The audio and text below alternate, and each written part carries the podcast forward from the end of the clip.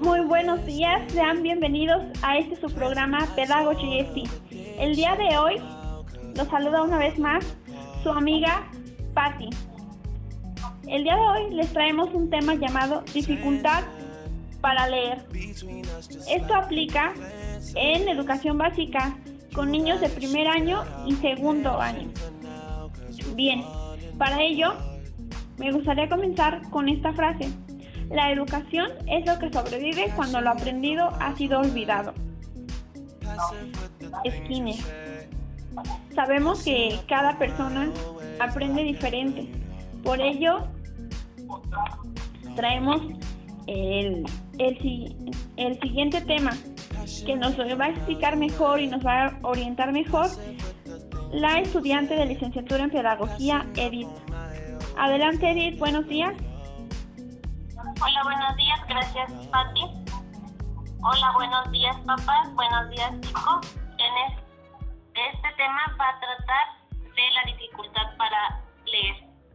En esta pandemia hemos tenido algunos problemas con respecto a nuestra educación. El día de hoy vamos a tomar un punto muy importante que es el problema para aprender a leer. Algunos de los problemas que puede presentar nuestro pequeño son la dificultad para pronunciar algunas letras, por ejemplo la R y la Z. Redacción y comprensión lectora, que cuando nosotros le leemos un cuento a nuestro pequeño no, no termina de entender las cosas. Confundir palabras con alguna similitud todo esto se desencadena ya que los pequeños están mucho tiempo sentados frente a una televisión, una computadora y todo esto genera estrés y ansiedad. Nosotros como papás podemos ayudarle al pequeño realizando algunas actividades o haciéndolo más dinámico. Por ejemplo, podemos realizarles algún alfabeto móvil, podemos leer con ellos 30 minutos diarios podemos hacer una para que tengan una mejor retención y podemos apoyarlos a ellos. Una de las recomendaciones es siempre supervisar lo que nuestros hijos están viendo, lo que le enseña de maestra, alumno y preguntar, preguntarle al alumno si está entendiendo lo que se le está explicando. En caso de que no se le entienda, pueden consultar, consultarlo con nosotras o si no directamente con la maestra para que el pequeño no tenga ninguna duda y así tenga un mejor aprendizaje y entienda mejor los temas. Les voy a cantar por último una canción y en, la, en el próximo episodio, si la recuerdan, los niños van a cantarla conmigo. Se llama El Periquito Azul. Dice, a la tienda un periquito azul entre pajaritos. Es muy popular y platicador y también muy bonito. Buenos días así, buenos días así, así nos saludamos. Bueno chicos, buenos papás, es todo por mi parte. Gracias Pati. Gracias compañera. Efectivamente, es una problemática, es algo que, que no queremos, pero pues gracias a esta pandemia tenemos que, ¿no? Para no perder clases. Bueno, papás pequeños, si tienen alguna duda, no se olviden de, de preguntar, de escribirnos o también compartir información de apoyo.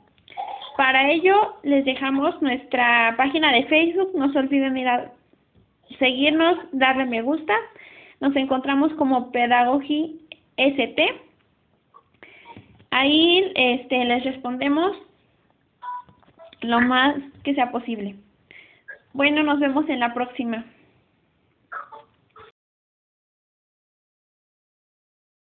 Hola, mi nombre es Ana Rosario Gaitán y el tema que yo les tocaré es el liderazgo y sus tipos. Primero que nada, y para entrar en contexto, les voy a hablar de lo que es el liderazgo. El liderazgo es la capacidad de una persona para motivar, guiar, influir y por ende llevar a cabo acciones que favorecen a un grupo en específico, en diversos ámbitos, ya sea en la escuela, en la oficina y, ¿por qué no?, incluso en el hogar. Muchas veces entre hermanos siempre existe un líder. En el caso de mi proyecto nos estamos enfocando al ámbito escolar, específicamente en una preparatoria, y es ahí donde surgirían diferentes tipos de líder, por ejemplo, en el área administrativa, en el área de docencia y también en los alumnos, ya que muchas veces siempre existe un líder que puede ser bueno o puede ser malo, dependiendo de cómo sea su tipo de personalidad. Posteriormente mencionaré dos tipos de líder dentro de cada grupo. El primero es el líder democrático. Este líder es aquel que, que, toma en cuenta siempre las decisiones y las opiniones de su grupo, es decir, que siempre hace encuestas, pide opiniones y de esta manera se, toman decisiones de manera colectiva para así llevar a cabo un buen trabajo. Un buen ejemplo es cuando nos toca hacer un trabajo en equipo, tomamos la decisión todos, en cuestión tiempos, en cuestión temas y en cuestión trabajo, y se lleva a cabo.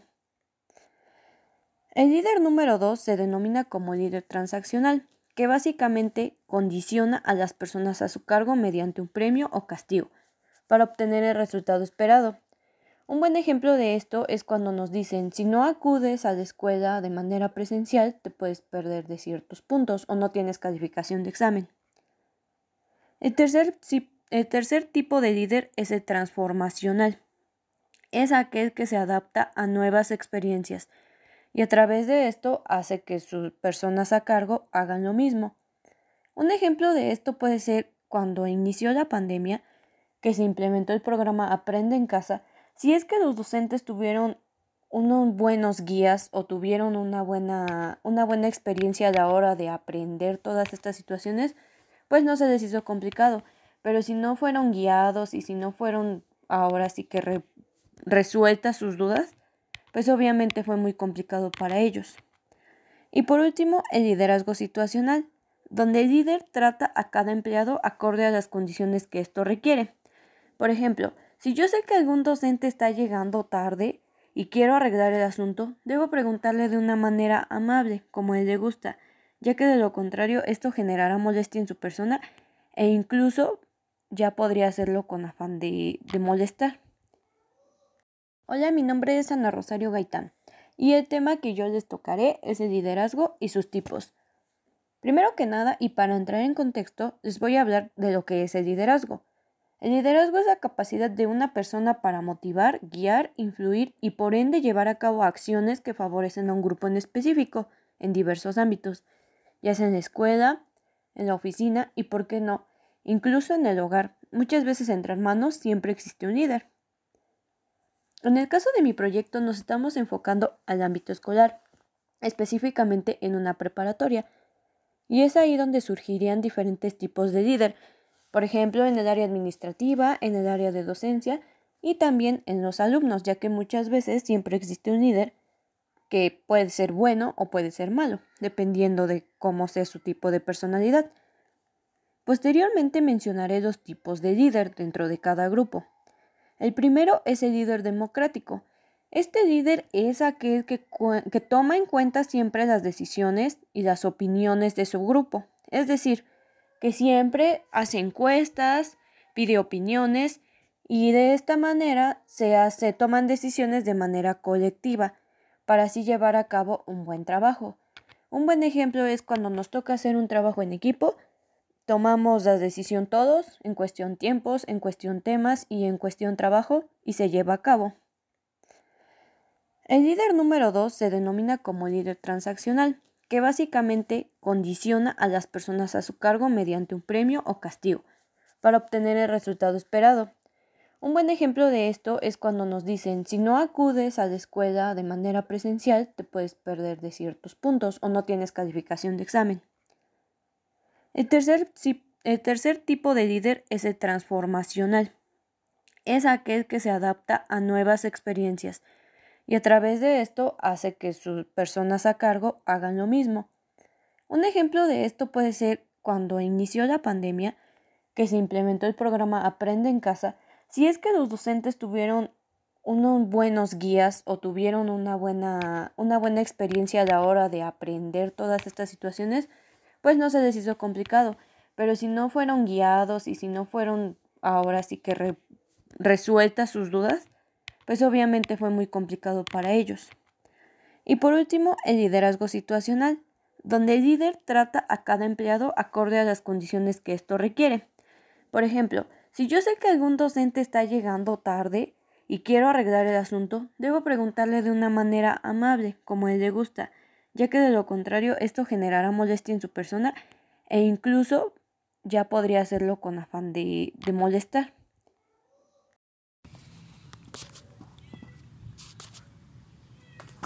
Mi nombre es Alan Pedro Reséndiz Hernández y hablaré un poco acerca sobre el proceso administrativo y sus principios. Además, también conoceremos un poco acerca de la planeación de estrategias. Bien, el proceso administrativo es una causa formal de la serie de actos en donde se concreta la actuación administrativa para la realización de un, fin, de un fin determinado. Además, dentro del proceso administrativo se fijan los objetivos y metas a lograr.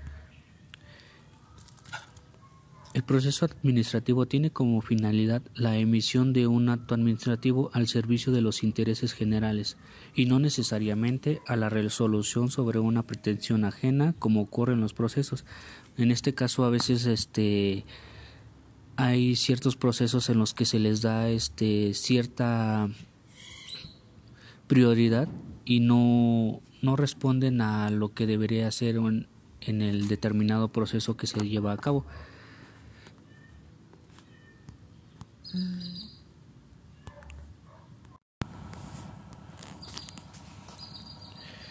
Después de todo, después de todos los procedimientos, el proceso administrativo también nos da a conocer este, algunos principios que, pueden enlazar aún más este, para lograr mejor los objetivos en estos procesos, ya sea con el principio de unidad, principio de contradicción, principio de imparcialidad y principio de oficialidad. Estos principios este, son alternativas o son tienen ciertos criterios para seguir este adecuadamente el proceso para tomar siempre en cuenta la finalidad de, del objetivo y no basarse en otras cosas.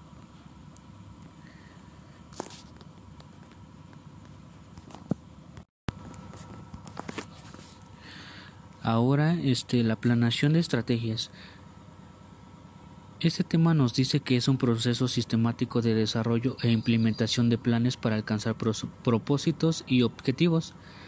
Este, la planeación se puede aplicar sobre todo en los asuntos militares y también actividades de negocios como empresas, microempresas o establecimientos donde se lleve a cabo un determinado proceso donde se pueda hacer la planación para el implemento de, de un trabajo o alguna otro, o alguna otra cosa.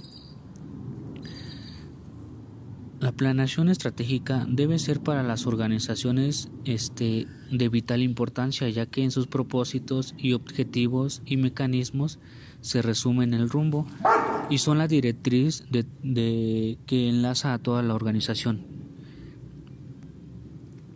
También sobre todo la, la planeación tiene como objetivo el identificar cómo eliminar las deficiencias que puedan presentarse en cualquiera de los procesos. Ya esto se viene basando a, a que en alguna planeación no vengan adecuadamente lo que es el proceso y vengan implementadas algunas otras cosas de las que no se pueda este llegar a un objetivo adecuado. Para ello también la planeación de estrategias debe tener un buen procedimiento. Ya aquí este enlazamos este algunas características que son de suma importancia para, para hacer una planeación adecuada. Ser capaz de alcanzar el objetivo deseado, realizar una buena conexión entre el entorno y los recursos de la organización y competencia debe ser factible y apropiada. Ser capaz de proporcionar a la organización una ventaja competitiva debería ser única y sostenible en el tiempo. También tiene que ser dinámica, flexible y capaz de adaptarse a las situaciones cambiantes. y por último debe ser mediable en términos de efectividad. Con esto conocemos un poco acerca sobre la planeación de estrategias y el proceso administrativo porque aún hay aún hay mucho por por conocer del tema y esto es un poco acerca de estos dos temas. ¿Qué es realmente el programa escolar de mejora continua? Es una propuesta concreta y realista que a partir de un, de un amplio diagnóstico de las condiciones en la cual nos encontramos en, actualmente en esta fecha, ¿no? Del 2021. Se plantean objetivos de mejora, metas, acciones dirigidas a fortalecer los puntos fuertes y resolver los problemas escolares de manera priorizada y en tiempos establecidos. Y lo que tiene por objetivo, eh, particularmente en el CBT de Metepec número 203, es, es, es establecer las estrategias y los medios necesarios para mejorar el servicio educativo que obviamente ofrece el CBT a la comunidad escolar en la que está influenciada a través de actividades didácticas y pedagógicas, ¿vale? Esto permite que los educados logren su formación dentro del bachillerato tecnológico, que tiene por especialidades de electrónica, laboratorios químicos y lo que es mecatrónica. Las líneas de acción proponen y permiten dar a la comunidad actividades propias en los procesos educativos y, adicionalmente nos aseguran cumplir con los requisitos para ingresar al Sistema Nacional de Bachilleres, ya que con estas acciones se pretende disminuir más que nada los, los índices de deserción, o sea, que los alumnos salgan, ¿no? o sea, que no puedan estudiar por X situación que influyen significativamente en el abandono de los, sí, de los chicos, como lo decía, de los jóvenes estudiantes, ¿no? Más que nada porque por la economía, ¿no? O cualquier otra cosa que en la que actualmente estamos pasando. Eso sería todo por mi parte. Hola, mi nombre es Patricia Quiroz. les voy a estar hablando acerca de lo que es el clima organizacional como bien sabemos, es, este, es nombre dado por diversos autores. Esto se basa en el ambiente generado en las emociones de los miembros de un grupo, de una organización. Esto va relacionado con la motivación, eh, ya sean de los empleados o eh, quien esté formando parte de una institución. Se puede evaluar y medir el desempeño, también el logro de los objetivos y la calidad. Eh, si bien el clima organizacional en una escuela es considerado como uno de los factores de más eficacia, mientras la cultura organizacional se aborda a través de la metodología eh, cualitativa. Esto para utilizar el clima con métodos cuantitativos. El clima organizacional también va conceptualizado a nivel individual y organizacional. Él se centra en la planeación y control, en, principalmente en lo psicológico. Y generalmente se le conoce eh, también como clima laboral. Eh, algunas de las estrategias de las que les voy a estar hablando son principalmente seis. Una que es el, eh, un ambiente de apoyo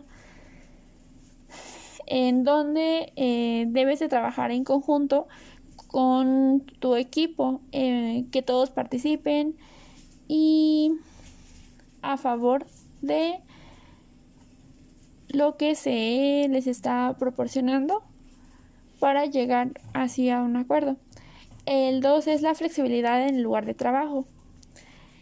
Con ello eh, deben de ser todos, independientemente si existen diferencias o todos deben de ser eh, completamente accesibles de que se les pida una cosa, de que otra, y todos, todos, todos tengan que participar sin excepción alguna. Eh, reconocer los logros de los trabajadores. Ok, por esta parte, cuando este cuando hablamos de reconocer, creo que si él o ella hizo bien eh, su parte, pues hay que, hay que aplaudirles, ¿no? no es como decir, ay, no porque hizo mal y ahí sí voy a estar diciendo, ah, es que esto y otro y aquello. Se trata de que haya pues las críticas constructivas y en el caso de que esté bien hecho pues aceptarlos. ¿Ok? Y si no queremos o queremos que sean reconocidos pues también hay que dar lo mejor. 4. Dar autonomía a los colaboradores. En este caso, de que uno mismo pueda tomar las decisiones. El 5. Crear programas de aprendizaje y desarrollo. Y 6. Programar actividades fuera del trabajo.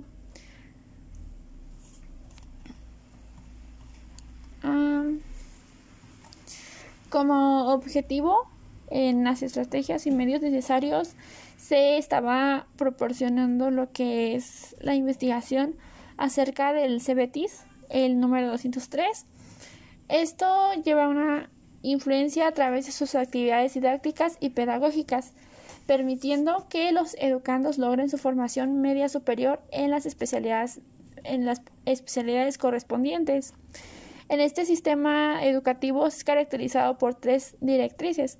Su actualización que permite maestros y educandos utilizar las técnicas e instrumentos más avanzados en el proceso de enseñanza-aprendizaje, ya que su apertura también significa la capacidad de llegar a todos los grupos sociales y hace posible todos los bienes educativos y su flexibilidad. Asimismo, pues permite por parte adaptarse a los requerimientos de la sociedad y facilita el aprendizaje. Ah, por ello se considera tener siempre una planeación y una buena organización. Y de mi parte sería todo. Hola, mi nombre es Ana Rosario Gaitán y el tema que yo les tocaré es el liderazgo y sus tipos. Primero que nada, y para entrar en contexto, les voy a hablar de lo que es el liderazgo. El liderazgo es la capacidad de una persona para motivar, guiar, influir y por ende llevar a cabo acciones que favorecen a un grupo en específico en diversos ámbitos, ya sea en la escuela, en la oficina y, por qué no, incluso en el hogar. Muchas veces entre hermanos siempre existe un líder. En el caso de mi proyecto nos estamos enfocando al ámbito escolar, específicamente en una preparatoria, y es ahí donde surgirían diferentes tipos de líder, por ejemplo, en el área administrativa, en el área de docencia y también en los alumnos, ya que muchas veces siempre existe un líder que puede ser bueno o puede ser malo, dependiendo de cómo sea su tipo de personalidad. Posteriormente mencionaré dos tipos de líder dentro de cada grupo. El primero es el líder democrático. Este líder es aquel que, que toma en cuenta siempre las decisiones y las opiniones de su grupo, es decir, que siempre hace encuestas, pide opiniones y de esta manera se, hace, toman decisiones de manera colectiva para así llevar a cabo un buen trabajo. Un buen ejemplo es cuando nos toca hacer un trabajo en equipo, tomamos la decisión todos, en cuestión tiempos, en cuestión temas y en cuestión trabajo, y se lleva a cabo. El líder número 2 se denomina como líder transaccional que básicamente condiciona a las personas a su cargo mediante un premio o castigo para obtener el resultado esperado. Un buen ejemplo de esto es cuando nos dicen si no acudes a la escuela de manera presencial te puedes perder de ciertos puntos o no tienes calificación de examen. El tercer, el tercer tipo de líder es el transformacional. Es aquel que se adapta a nuevas experiencias y a través de esto hace que sus personas a cargo hagan lo mismo. Un ejemplo de esto puede ser cuando inició la pandemia, que se implementó el programa Aprende en casa, si es que los docentes tuvieron unos buenos guías o tuvieron una buena, una buena experiencia a la hora de aprender todas estas situaciones, pues no se les hizo complicado. Pero si no fueron guiados y si no fueron ahora sí que resueltas sus dudas, pues obviamente fue muy complicado para ellos. Y por último, el liderazgo situacional, donde el líder trata a cada empleado acorde a las condiciones que esto requiere. Por ejemplo, si yo sé que algún docente está llegando tarde y quiero arreglar el asunto, debo preguntarle de una manera amable, como a él le gusta, ya que de lo contrario esto generará molestia en su persona e incluso ya podría hacerlo con afán de, de molestar.